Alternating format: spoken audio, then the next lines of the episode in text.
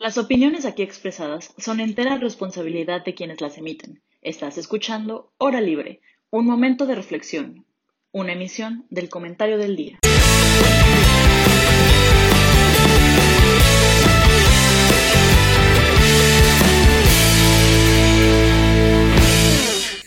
Hola, ¿qué tal? ¿Cómo están todos? Bienvenidos a esta nueva edición de Hora Libre. Es un placer estar con ustedes. Um, antes que nada, permítanme presentarles a mis dos compañeros, mi querido Sergio Hagen. Sergio, ¿cómo estás? Jaime, qué gusto. Ana Paula, ¿cómo están? ¿Listos para esta emisión? Totalmente listos, Sergio, muchas gracias. Y tú, Ana Pau, querida Ana Pau, ¿cómo estás? ¿Qué onda? Muy bien, ¿y tú, Jaime? Estoy muy contento de estar con ustedes dos. Creo que no me había tocado. Creo que hace mucho no nos tocado a nosotros juntos. Es, eso es totalmente cierto. Este, y yo también estoy muy feliz de estar aquí con ustedes. Um, pues bueno, a ver, antes que nada y aprovechando el tema del día de hoy, le queremos mandar un gran saludo a todas esas personas que ahorita están en exámenes parciales, a todos esos estudiantes, estudiambres, como le quieran decir, que están en este momento, no voy a decir sufriendo, porque sufriendo tal vez no es la palabra, pero que están luchando para sacar adelante sus, sus exámenes. Muchísima suerte, muchísimo éxito. Se los deseamos de todo corazón. Yo creo que, yo creo que sí, ¿no? Les deseamos éxito también a ustedes. No, soy solo yo, ¿verdad? No, claro que sí. Sí, de todo el corazón. Ah, pero bueno, este, justamente el tema, el tema que vamos a tratar el día de hoy tiene que ver con eso, con el nivel de estrés que debería o no de aguantar un estudiante, porque se ha hablado mucho, ¿no? Del tema, eh, da, la impresión de que todo el tiempo entramos a exámenes parciales o finales o, cualquier época del año en la que aumenten las tareas por X o Y razón, y medio se trata la idea de que eh, tal vez estamos exigiendo demasiado, tal vez no estamos exigiendo suficiente y terminan los exámenes y absolutamente nada cambia. Y cuando vuelven a llegar todo sigue exactamente igual. Así que pues vamos a ponerle esa plática y a ver si algo logra cambiar en los próximos, eh, en cualquier periodo de tiempo. Profesor, ¿cómo está? Ah, bueno, tuvimos una visita express de nuestro profesor Eduardo López, pero bueno, ¿por qué no empezamos con un poco de la opinión de Ana Pau, que siempre es muy válida y muy oh. respetable? Vaya, chico. Eh, híjole, a ver. Sí, saludos a todos aquellos estudiantes y estudiantas que están teniendo perfiles. Honestamente, sí es, sí es un tema intenso.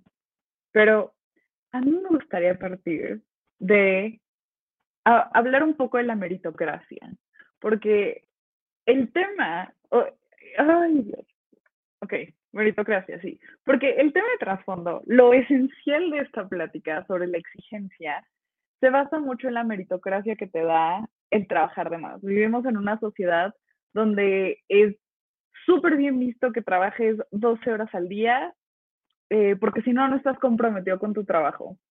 En este caso, los estudios, ¿no? Entonces, si tú no duermes, eh, no comes porque has estado haciendo tarea y así, hay una parte de la comunidad estudiantil que dice, nomás esta cuata o este cuate le interesa la escuela y todos los demás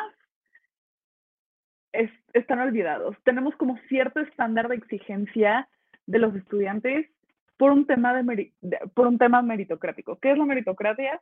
Bueno, la meritocracia es un sistema, yo lo definiría como un sistema que atiende a los méritos de las personas más allá de sus capacidades más allá de cómo eh, estructuran sus potenciales y que independientemente de otros méritos que puedan tener, se enfocan en el caso, eh, o se encuadrando la meritocracia de este tema en solo calificaciones, cuando en realidad hay otros méritos que se tienen que pues, aceptar o acudir y este y así. Entonces yo creo que la meritocracia juega un papel muy fundamental en esta plática que espero tocarlo más adelante. Y ya, esa sería como mi primera bomba dropeada. tu primera intervención y ahí la dejas para, para futuro análisis.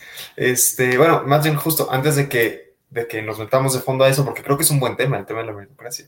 Este, ¿Por qué no nos cuentas tú, Sergio, qué opinas, qué piensas, qué traes en la cabeza?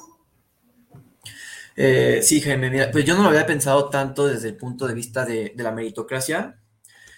Yo lo, quería abordar un poco como un problema muy reciente que ha salido, que ha salido a colación, ¿no?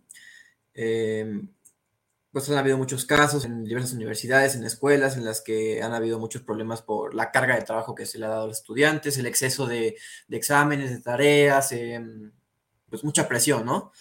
Y justamente creo que un punto muy importante que, que creo que agudizó esta crisis ha sido la pandemia, porque estar todo el tiempo sentado enfrente de una computadora, em, estudiando, sin tener contacto alguno con personas de manera física, porque obviamente, pues no, por ejemplo, aquí nos vemos nosotros tres, estamos platicando, pero no es lo mismo que tener esa interacción en persona con el profesor para aclarar dudas. Entonces, creo que eso es un punto muy importante que ha metido mucha presión a los estudiantes.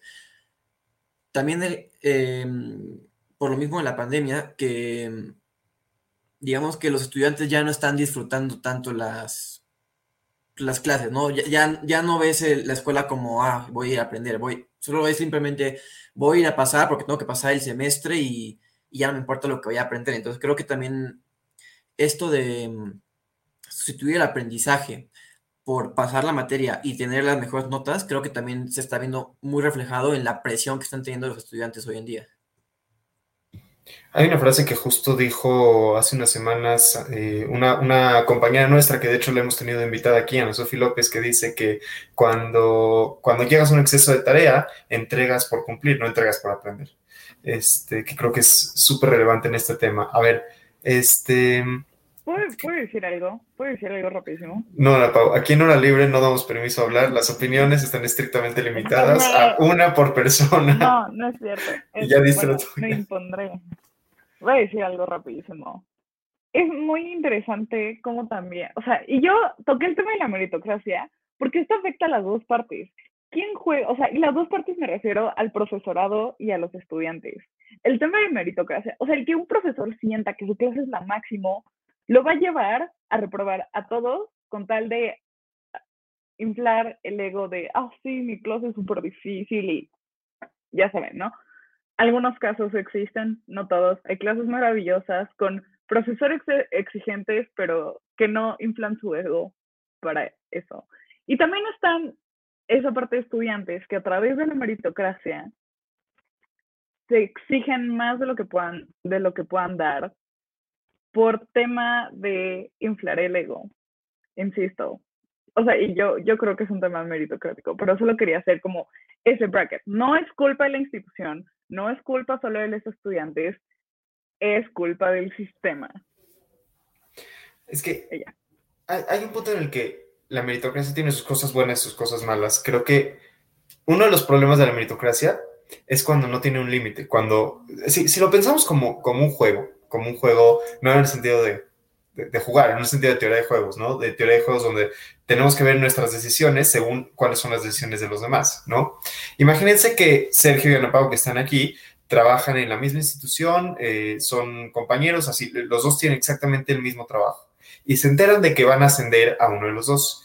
Y entonces Ana Pau dice, pues sabes que yo en lugar de trabajar ocho horas, voy a trabajar nueve horas. Y como bien dice Ana Pau, como eso está bien visto en México, como vemos bien que la gente trabaje un poco de más, si, si, ella se exige esa hora extra, ya se ve mejor. Y entonces Sergio va a decir, no, no, no, o sea, papá va a andar trabajando nueve, yo voy a andar trabajando diez. Y claro, llega un punto donde la hora extra ya no afecta nada, ¿no? Porque ni siquiera te afecta en el rendimiento. La doceava hora seguida que estás trabajando, realmente no estás haciendo nada. O sea, ya, llega un punto de saturación en el que ya de verdad no estás siendo productivo. O sea, no eres más productivo en la hora número 12 que en la hora número 8, al contrario.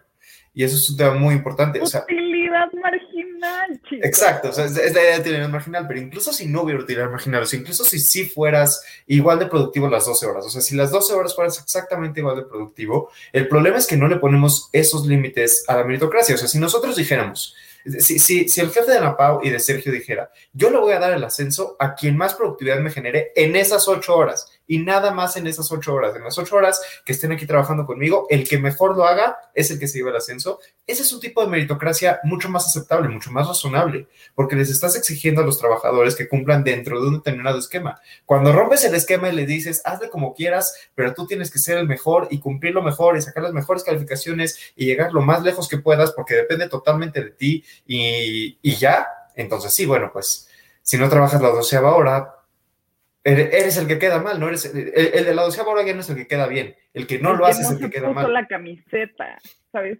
Y por eso insisto que es parte del sistema, Jaime. O sea, el que nosotros en la escuela, porque lo que pasa en la escuela puede traducirse el trabajo, o sea, el trabajo que hacemos en la escuela se puede traducir hasta cierto punto al trabajo que vamos a, llegar a hacer en el mercado laboral.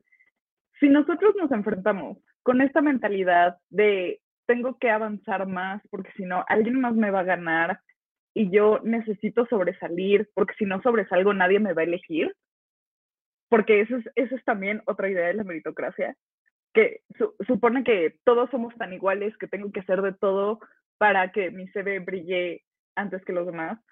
Lo que pasa este, en la escuela es que a partir de esta idea, también los profesores entonces deciden aplicar más trabajos, hacer, no sé, trabajos extras, y de, ay, quien quiera hacer esto, pues le va a poner un punto más en el examen, y todos quieren ese punto, ¿no?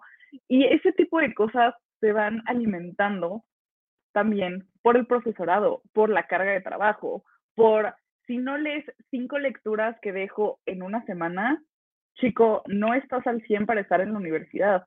Y eso, eso yo creo que es de los límites que se han sobrepasado en instituciones grandes. Porque sí, estar en la universidad requiere cierto criterio, cierto trabajo. Evidentemente no todo es gratis y el trabajo que le pones y el, em, a, a tu día a día es tiene que ser lo suficiente y no tiene que ser mediocre. Ahí estoy totalmente de acuerdo. El problema es cuando, como tú dices, Jaime, sobrepasamos esa línea de qué es lo suficiente y qué es lo que nos va a ayudar a crecer como persona o qué es lo que va a inflar el ego propio y el ego exterior. Sergio, hablabas del tema de la pandemia, ¿no? Y de cómo ha influido en esto. Digo, podríamos debatir cuatro horas y media acerca de si la pandemia ya va de salida o no, si acabó la pandemia o no, pero ¿crees que esto cambie? O sea, eh, estoy de acuerdo contigo en que los efectos de la pandemia no han sido buenos. Muchísimos profesores, a falta de clases presenciales, toman la decisión de, de aumentar su trabajo como si la clase presencial no representara tiempo que igual estás dedicando. Este, yo creo que a todos nos pasó que cuando nos trasladamos de las clases presenciales a las clases en línea, automáticamente había profesores que dijeron, como ya no estamos en presencial, les voy a dejar más tarea. ¿Crees que esto se convierte en algo permanente? ¿Crees que conforme va saliendo la pandemia, este, se reduzca también la carga de trabajo o al revés? ¿Crees que aumente la carga de trabajo ahora que la pandemia va de salida? Pues mira, Jaime, yo creo que lo que pasó fue que o sea, bueno, en el, lugar de los profesores es, ah, pues los estudiantes ya no gastan tanto tiempo en estarse trasladando, en, tener que ir, regresar de la universidad, del tráfico, todo esto. Ah, pues tienen más tiempo libre, ¿no? Tienen más tiempo para dedicarle al estudio. Órale, pues ahí te van tres lecturas de, de mi materia, más las que te dejen aparte de otro profesor, más los ejercicios de matemáticas de un profesor, más el proyecto de otro profesor. Entonces, yo creo que los profesores asumieron que los estudiantes iban a tener más tiempo y que ese tiempo iba a ser dedicado al estudio. Cuando sí, o sea, el estudio es muy importante porque te ayuda a sobresalir en un futuro, pero también hay que tener tiempo libre para uno, ¿no? Ah, puede ser que a una persona le guste, no sé, el deporte y quiera dedicar a lo mejor una o dos horas a practicar, este, ir al gimnasio o, o salir a correr.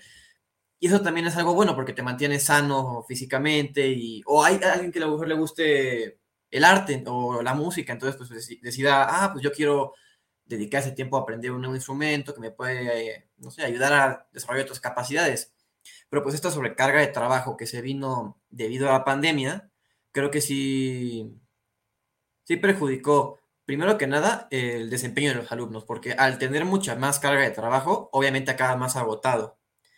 Y al estar todo el tiempo en una computadora eh, leyendo y después haciendo un video y después una presentación, eso también te termina agotando física y, mentalmente.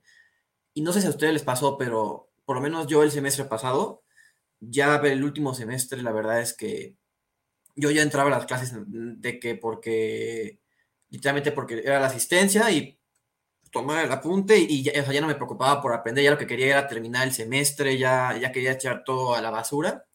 Y este nuevo semestre que ya empezamos de manera híbrida, por lo menos yo que he tenido oportunidad de ir a la escuela, sí he notado un cambio sustancial. Primero que nada, en, en la carga de trabajo, creo que la carga de trabajo se ha disminuido considerablemente en las materias que son presenciales.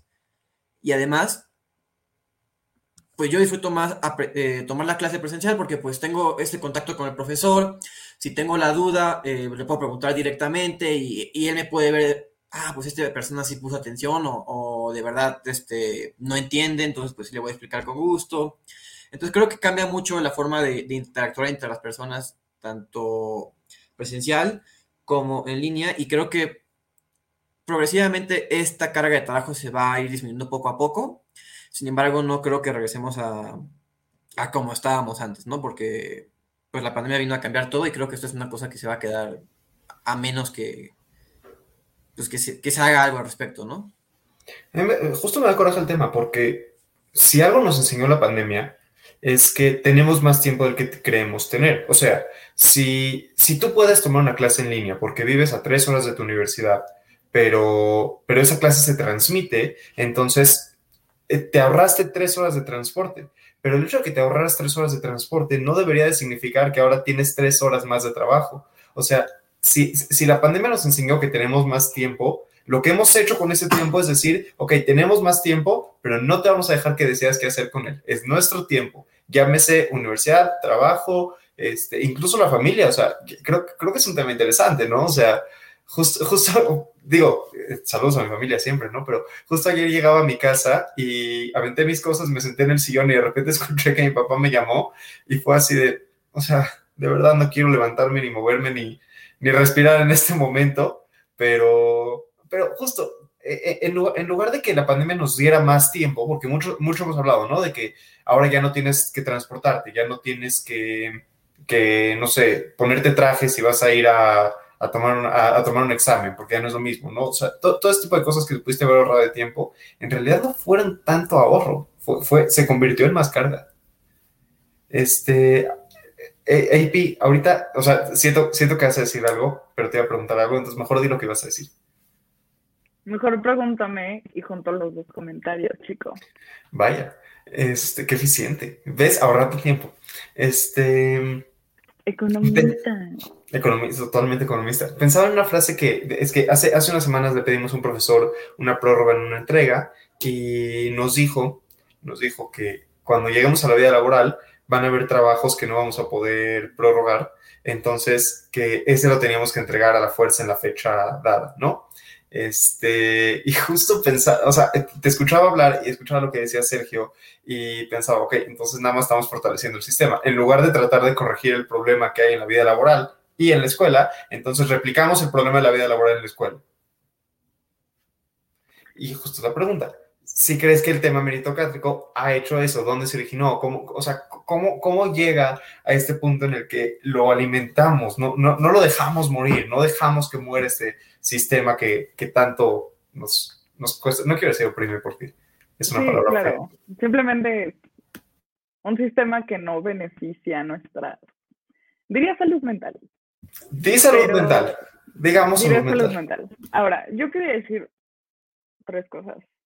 La primera, eh, lo que ocurrió en pandemia, y yo por lo que creo, bueno, por lo que yo analizo y considero que derivó el que hubiera más carga durante eh, pues el semestre en línea, fue la necesidad de mantener un prestigio en la universidad. Ninguna universidad privada ni pública estábamos preparados para dar, estaban preparadas, no yo, ellos, eh, para dar un curso totalmente en línea, a no ser que fuera la modalidad en línea de la UNAM. Sabes que ya tiene su estructura, sabe cómo funciona, shalala de por ahí. Para el caso de la Universidad Panamericana, que literalmente tiene tres carreras que se dan en línea, que son filosofía, pedagogía y creo que derecho o algo así, este, el resto de las carreras y el profesorado y el alumnado se quedaban como, ¿y qué vamos a hacer? ¿Cómo funciona Meet? ¿Cómo funciona Zoom? Entonces, esa necesidad de contrarrestar el no tener el know-how suficiente de llevar clases en línea era como, bueno, hay que equipararlo con más tarea, más trabajo, eh, que se vuelvan autodidactas los alumnos, ¿no? Lo cual es importante, pero me refiero, o sea, en este caso fue un poco detrimental porque a nadie le lo llevaron de la mano para este proceso. Entonces, eh, creo que de esa forma se pudo haber originado la carga de trabajo. Eh, por la parte de eh, las prórrogas, creo que también es un tema generacional, eh, porque nuestra generación, llámenle generación de cristal si quieren, pero nosotros ya tenemos como otro, eh, otro pensamiento respecto al trabajo y a la vida personal y cómo queremos buscar un equilibrio al respecto.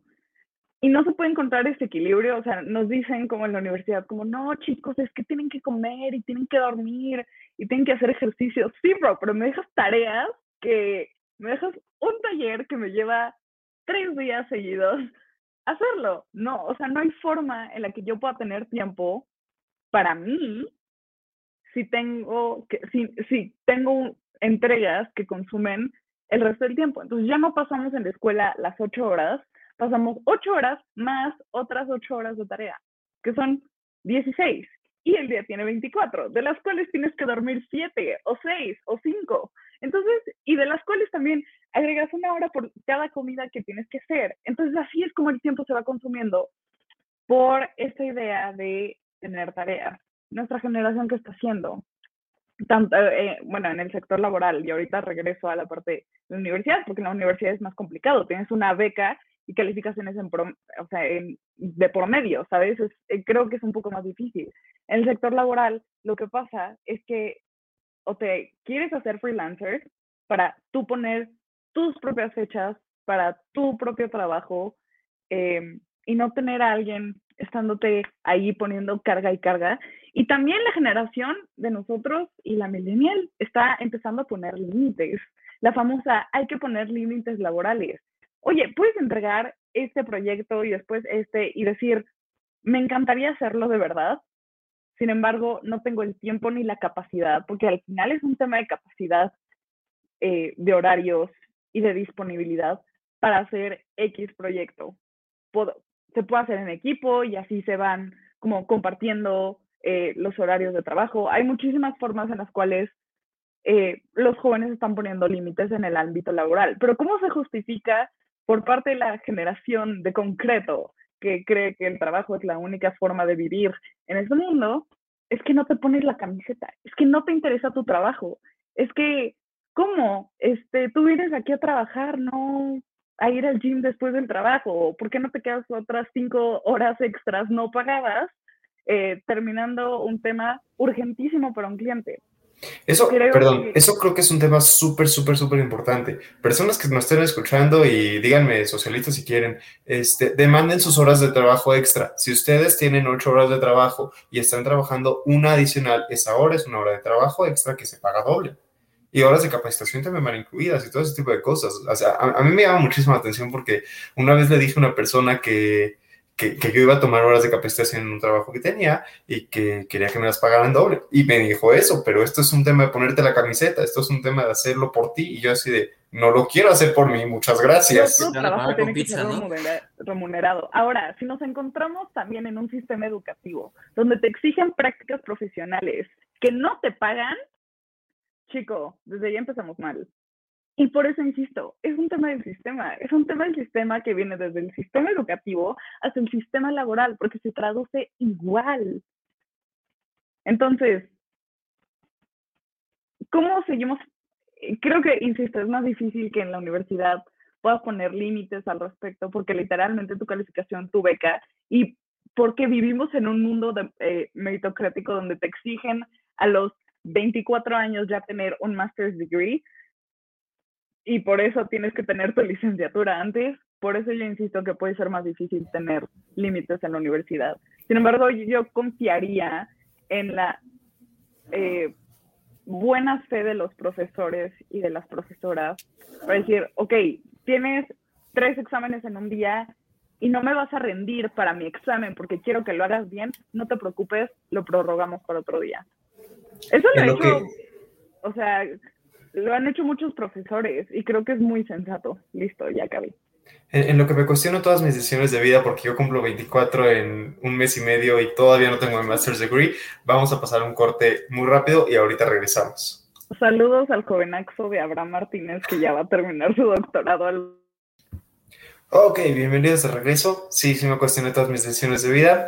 Este, Pero a ver, hablando de cuestiones eh, y decisiones, todo este tipo de cosas, este, pasamos a otro tema, no, no, no tanto desviándonos, pero es que hay una idea muy interesante que creo que sí vale la pena tocar. Em, ¿Cuánta carga ya es demasiada carga? ¿No? Por, digo, a ver, de entrada vamos a decir algo. Es muy difícil de determinar. ¿Por qué es muy difícil de determinar? Porque no, es algo tan sencillo como decir, cada maestro puede dejar tres trabajos a la, a la semana o al mes y ya. Porque ¿qué haces entonces con alumnos que lleven una sola materia y que esa es su única materia comparado con alumnos que lleven 12 materias, ¿no? O sea, si, si fuera un tema de, de, cuánta, de cuántos trabajos deja un maestro en particular, se vuelve un tema muy metódico y, y también cuántos trabajos, ¿qué significa? Que si un maestro deja un dibujo y otro maestro en sus tres trabajos deja nueve ensayos, digo, ensayos de nueve páginas, ¿están a la misma altura o, o qué? O sea, es, es, es, el tema. Sergio, si quieres, arráncate tú. Híjole, Jaime, es que sí es un, un, tema muy complicado porque para el profesor puede ser cierta cantidad de trabajo, para el alumno puede ser otra cierta cantidad de trabajo. Entonces, ¿cómo determinar ese punto medio, no? Y uno puede decir, ah, pues simplemente que los profesores le pregunten a los alumnos, pero va a poder existir un problema de asimetría de información. ¿Por qué? Porque el, el alumno podrá mentirle al profesor y decirle, no, es que ya me dejaron tres lecturas para mañana de tal materia y para el viernes tengo dos entradas de trabajos, cuando en realidad no le han dejado nada. Entonces, creo que no es algo tan fácil así de, de determinar de que, ah, vamos a preguntar a los alumnos porque ellos son los que tienen el trabajo, ¿no? Creo que sí es importante preguntarles cómo van, cómo van en su carga de trabajo, este, en sus tiempos. Sin embargo, creo que hay que tomar también otra, otro tipo de medidas para tomar esa decisión. Pero te lo digo, es algo muy complicado. Yo no te podré decir ahorita una fórmula para determinar la carga de trabajo. Y la verdad creo que nunca va a existir porque... Y también creo que depende mucho la capacidad de cada alumno. ¿Por qué? Porque vamos a ponernos en, por ejemplo, en matemáticas. Te dejan un set de ejercicios de derivadas. Puedes tener al genio en derivadas que te las hace en una hora por cierto, Hayen es muy bueno en derivadas, nada más que quede claro que, o sea, por algo está hablando. No, sí, bueno, puede ser cual, cualquier otra cosa. Pero lo pongo en matemáticas porque es lo más obvio. O sea, es como que lo que está el, el que es crack, el que le sabe súper bien, y el que de verdad una suma se le dificulta. Entonces, no va a ser lo mismo la carga de trabajo, a pesar de que es la misma cantidad de ejercicios, para una persona que se le facilita la, eh, la matemática, que a una persona que se le dificulta y va, va a sufrir. Entonces, una persona puede acabar el trabajo en una hora y la otra se va a tardar inclusive hasta uno o dos días. Entonces, también yo creo que radica mucho en las habilidades y capacidades de cada persona, en la cantidad de, de, de trabajo que, que, dejarle, ¿no? Ana Pau, ¿te ves con ganas de yo decirle considero, algo? Yo considero dos cosas respecto a la carga de trabajo. La primera, yo creo que debería ser proporcional la carga de trabajo a lo que está dispuesto a calificar y evaluar el profesor. ¿Por qué digo esto? Porque los profesores pueden dejar 25 lecturas que ni ellos han leído, que deja tú que no han leído, que tampoco están dispuestos a discutirla en clase como para también a través de las discusiones se aprende muchísimo en clase. Creo que en la carrera de gobierno se da muchísimo y yo aprecio mucho esas clases porque no necesariamente tienes una presentación PowerPoint que te explica qué es el liberalismo, pero a través del el método socrático y único de las opiniones de cada persona presente en el salón es también donde tú puedes como nourish tu, tu conocimiento.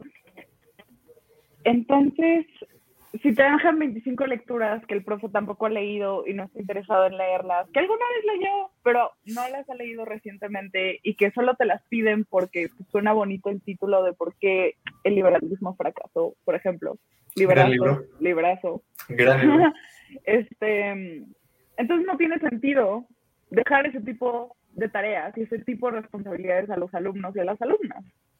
Sin embargo, si tú dices, de todas las lecturas, que voy a poner, voy a poner cinco lecturas en todo el semestre, que a lo mejor son de 50 hojas las lecturas, pero das una fecha donde dices, y este día se va a tener que tener la lectura y le das tiempo al alumno para que se organice eh, y cosas así, donde se va a discutir, donde se va a tocar el tema de la lectura, ah, entonces ya es una tarea que sí es pesada, pero que es equivalente al trabajo que va a hacer el profesor en cuestiones de preparar la clase, preparar el diálogo y moderarlo.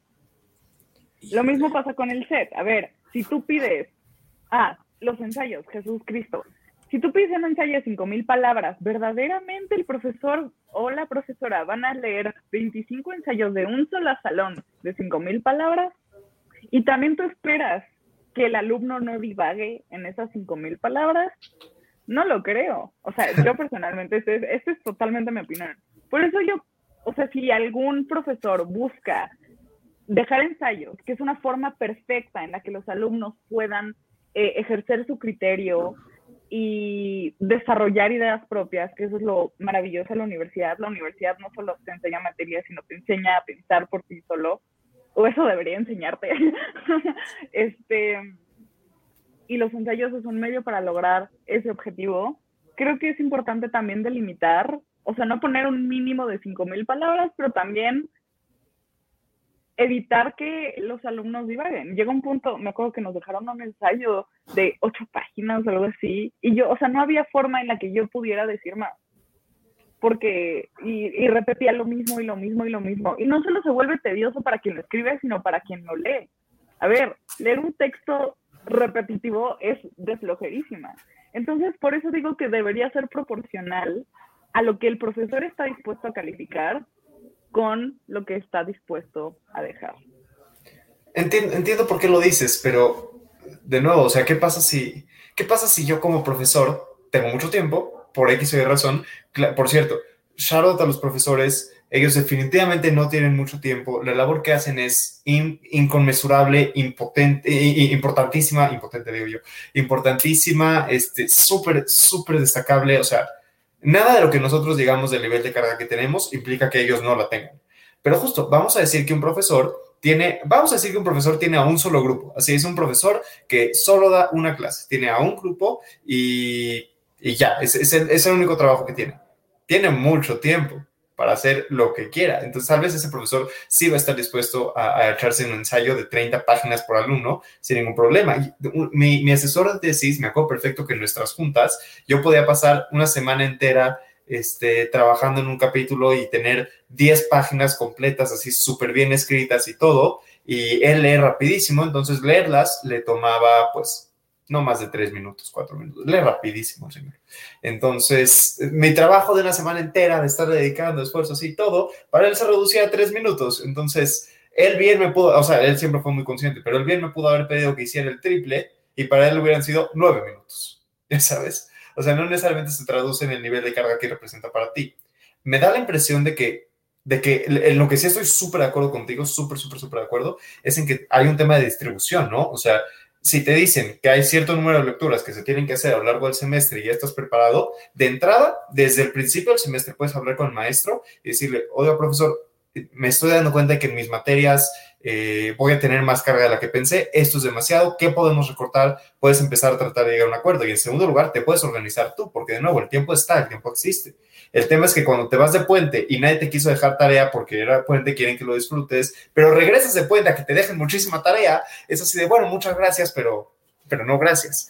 Y es, nada más déjame una cosa más. Termina, otro tema muy, muy, muy importante es, y, y, creo que de hecho es, para mí es la conclusión más importante de este tema, dejar trabajo que sirva de algo, que sirva para aprender esta materia. O sea, por el amor de Dios, si te dejan un ensayo de ocho páginas porque quieren ver cómo escribes y la materia se llama economía, no me interesa cómo escribas, o sea, perdóname. Y, qué padre que quieren que hagamos estas cosas y que, y que nos pongan proyectos que nos reten y que sean importantes, todo eso. Pero ¿qué crees? Eso no me va a enseñar mejor tu materia. Danos trabajos, danos tareas, satúranos con cosas que sí me hagan aprenderla mejor, porque si no, esos, esos profesores, con todo respeto, esos profesores que noveno semestre te piden una noticia cada semana, perdóname, yo sí leo noticias, las leo por aparte, pero tener que redactar una página cada semana para una noticia simplemente me, me quita 45 minutos de mi semana que no me sirven de nada. La noticia ahí está, si quieres saco el link y te lo mando. ¿Qué diferencia te hace? ¿Y qué diferencia me hace a mí como persona? Profesores, sean conscientes de cuando dejan una tarea, cuando se extienden un minuto más de clase, cuando están tomando más de nuestro tiempo, sean conscientes de si eso realmente nos construye como personas, nos ayuda a entender más la materia, o si es simplemente, como decía Ana Pau, ego, exigencia y, y yo soy la autoridad, a mí me haces caso y ahí se acabó.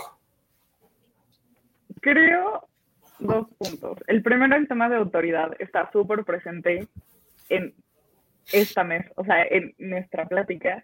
Y dos, el tema del puente, y yo insisto, por, por algo la meritocracia es horrible en cierto sentido. Cuando estamos en un puente como estudiantes universitarios, nos sentimos ansiosos de no estar trabajando. Y nos sentimos ansiosos descansando.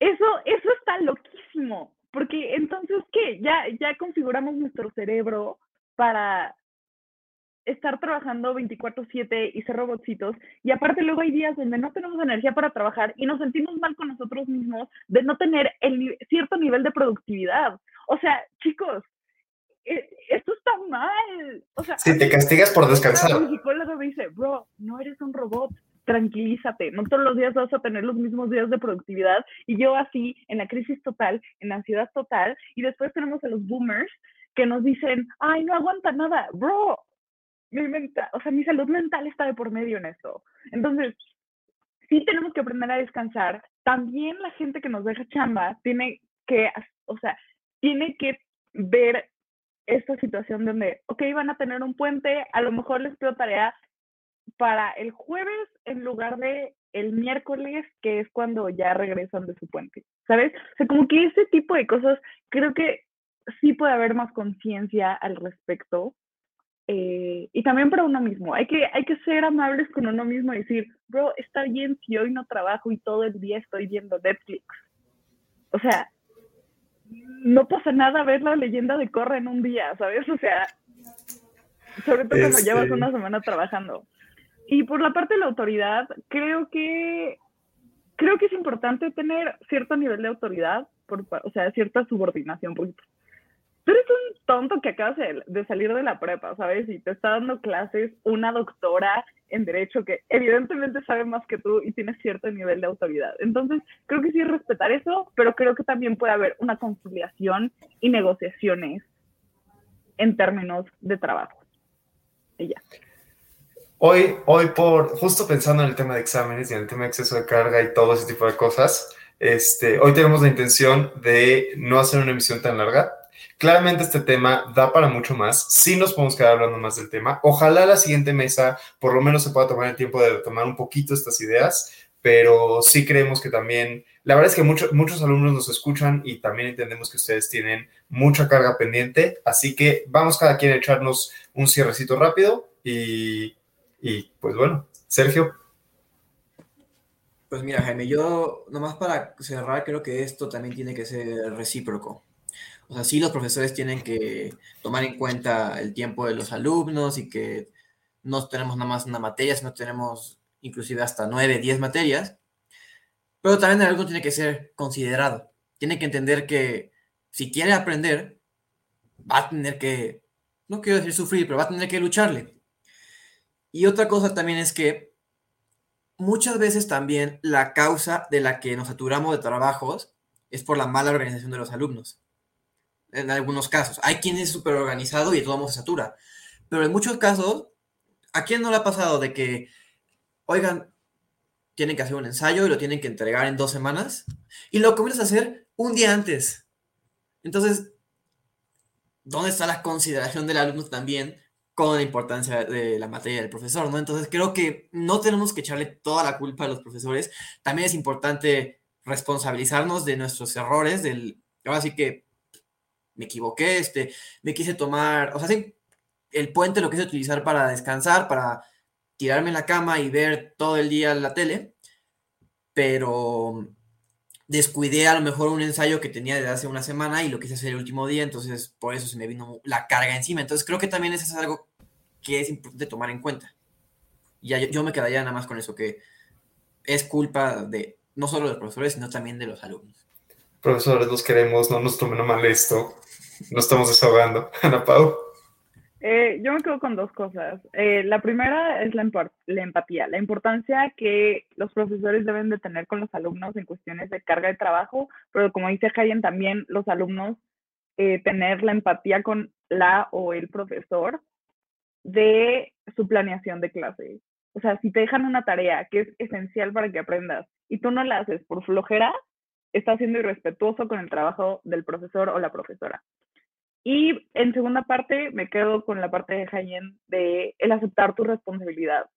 Definitivamente, y yo creo, también lo creo, em, Roma no se construyó en un día, pero Roma fue un imperio muy chido que costó trabajo. Entonces las cosas te van a costar.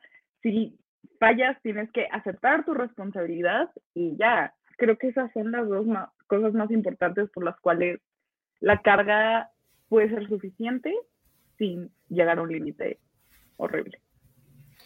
Yo me quedaría con los temas de que, por, por, un lado, lo que ya adelantábamos un poco, esta idea de que tengamos objetivos en los trabajos que dejamos en general, este, tanto en el empleo como en la escuela. O sea, por favor, dejar, dejar cosas por dejar cosas me parece terrible. Y por otro lado, la idea de Ana Pau, que me gustó mucho, que nos permitamos a nosotros mismos eh, descansar, que nos permitamos fallar, no tiene nada de malo un 7 una vez cada tanto, este, que nos permitamos a nosotros mismos ser más que solo estudiantes, ser personas, ser amigos, ser tíos, primos, esposos, quien esté en la situación, esposas, este, amigas, primas, tías, etcétera. Este, pues bueno, yo creo que con esto nos despedimos. Muchísimas gracias por habernos sintonizado hoy. Este, esperamos de nuevo que tengan muchísimo éxito en esta semana. Nos vemos la próxima. Seguramente no seremos nosotros tres, por lo menos Ana Pau. Me parece que esta fue tu tercera seguida. Entonces, Ana Pau puede que no la veamos un tiempo, pero igual. Este, muchísimas gracias por habernos acompañado y de nuevo que tengan un excelente día. No, ah, perdón, no olviden seguirnos en nuestras redes sociales, flow.page diagonal, hora libre y flow.page diagonal, comentario del día. Muchas gracias. Saludos a Carlos, que